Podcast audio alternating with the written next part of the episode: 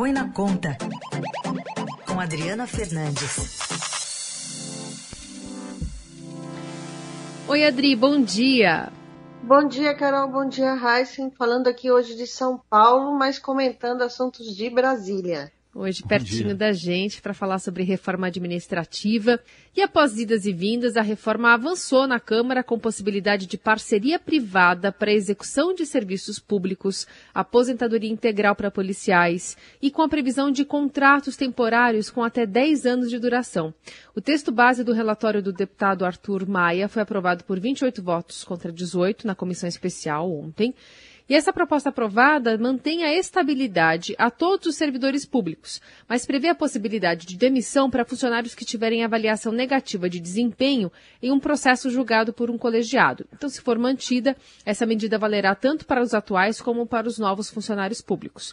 O relator Arthur Maia disse que o texto aprovado ajuda a qualidade do serviço público prestado no país. Um texto equilibrado e sensato e que, de fato, é, é, contribui de maneira decisiva para o desenvolvimento da condição do serviço público a ser prestado no país.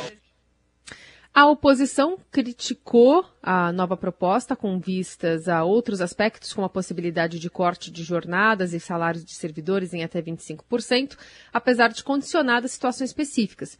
Para a deputada Talíria Petroni, do PSOL, do Rio de Janeiro, o texto acata a responsa aliás, ataca a estabilidade do servidor. Falando de redução de jornada e redução de salário de servidores públicos. Estamos falando de facilitar a demissão de servidores públicos. Isso é sim um ataque à estabilidade. Bom, Adri, a gente sabe que esse texto passou, mas tem muito ainda a ser mexido, né? É, do que está ali, está tá muito longe do que o governo queria?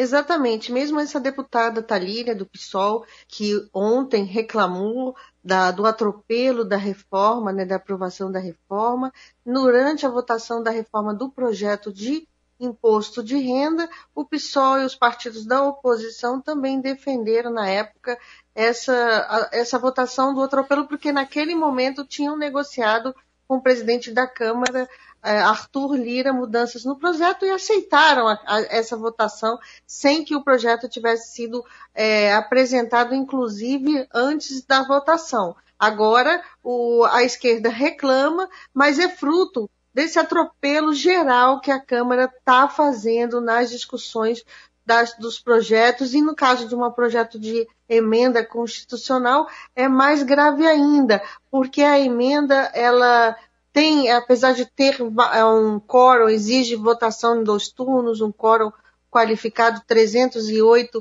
votos no mínimo na Câmara em dois turnos, é, o projeto segue sem ser discutido e apresentado relatórios de última hora.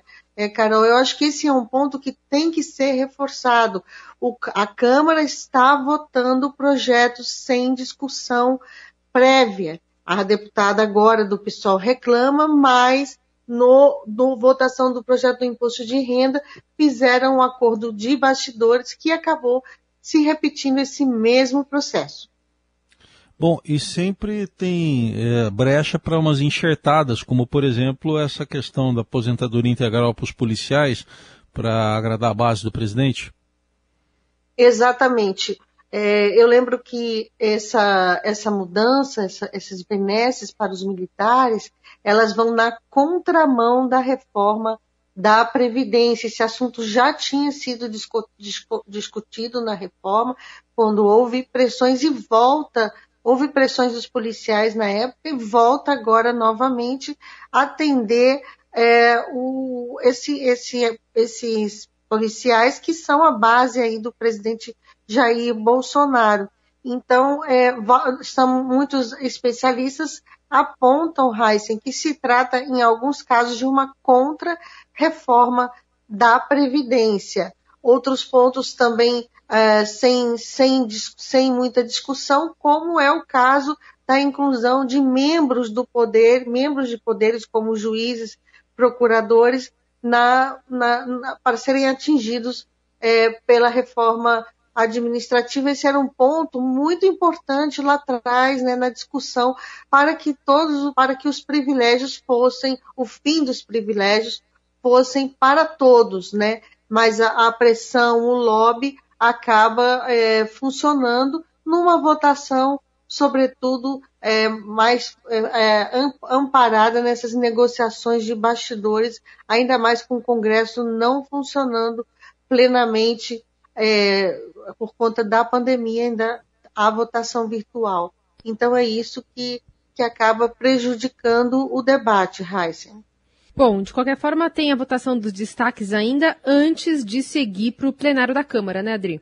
Exatamente, ainda tem a votação final dos destaques e mais dois, do, dois turnos né, na Câmara. No Senado, ó, com aquele acordão para a votação de uma solução dos precatórios, né, que é um tema que ainda está na mesa, porque o, o, os presidentes da Câmara e do Senado fizeram um acordo com o ministro da Economia, Paulo Guedes, para aprovar os precatórios, mas por trás desse acordo começa a andar outros projetos, que é o caso da reforma administrativa, que estava dependendo é, de uma definição geral sobre os precatórios, e também a reforma tributária do imposto de renda no, na, no, na Câmara, no Senado, que é, já tem relator e agora também se fala numa votação, no acordo do ministro Paulo Guedes para depois uma votação daquela reforma